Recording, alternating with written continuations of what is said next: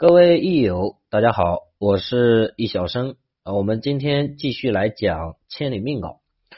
呃，前面有一个十天干的庚金啊，庚金这一章内容给下掉了，我们得重新来补一下。呃因为十天干的基础内容非常的重要。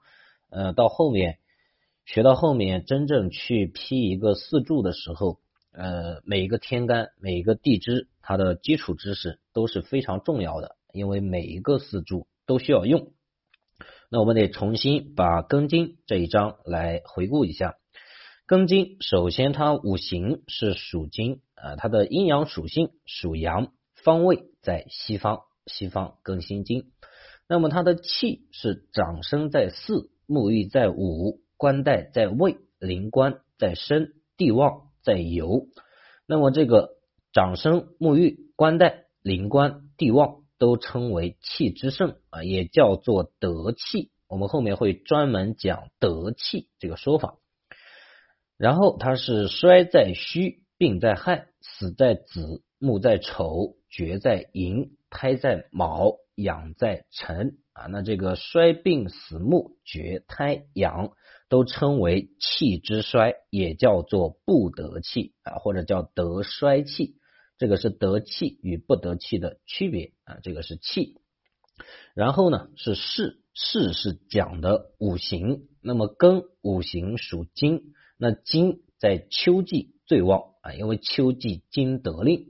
那其次呢是在辰戌丑未的四土月，因为土生金，这个叫次旺。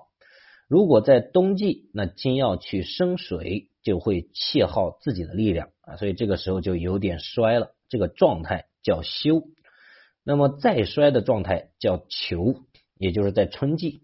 春季是木当令，那木当令金要去克木，那这个金它消耗的力量就更多了啊，这个衰弱程度也就更衰了。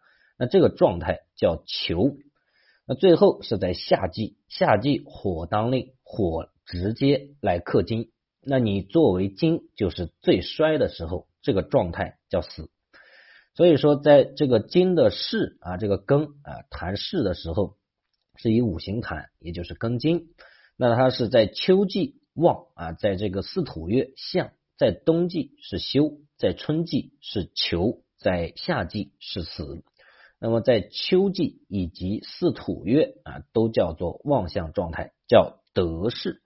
在冬季、春季、夏季啊，这个休求死的状态叫不得势。啊，这边要把这个得势跟不得势，以及刚刚讲的得气与不得气要搞清楚。然后讲这个生啊，庚是金，金可以生水。那么水在四柱当中的表现是人癸亥子啊，天干是人癸，地支是亥子，所以庚金可以去生四柱当中的人癸亥子。那土生金，土在天干是戊己。在地支是辰戌丑未，所以戊己辰戌丑未都可以去生庚。克是金克木啊，那么木在天干是甲乙，在地支是乙卯，所以四柱当中的庚金它可以去克其余的甲乙乙卯。那火克金，火在天干是丙丁，在地支是巳午，那么丙丁巳午都可以去克这个庚金。合是以庚相合，那如果想合而又化，三个条件：第一，日干是庚；第二，它要遇到乙木；第三，它必须生在巳酉丑申月啊，巳月、酉月、丑月或者是申月。那么这三个条件都满足了啊，可以合化为金，乙庚合化金。举个例子啊，大家来自己排出来练习一下。比如说，一个人出生在乙巳年乙酉月庚申日庚辰时，那么庚申日以庚金为日主，年柱的乙木被庚克啊，年支的巳火可以克庚，月支的乙木啊是被庚克，月月干的乙木被庚克啊，月支的酉金是跟庚的五行相同，那同时因为月日。紧邻啊，那么一个乙一个庚，乙庚是可以相合的。日支的申金同庚啊，两者都是金。这个时干的庚金啊，两者都是金。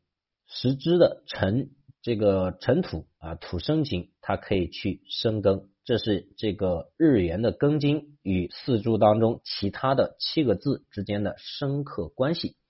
然后来讲一下它的势。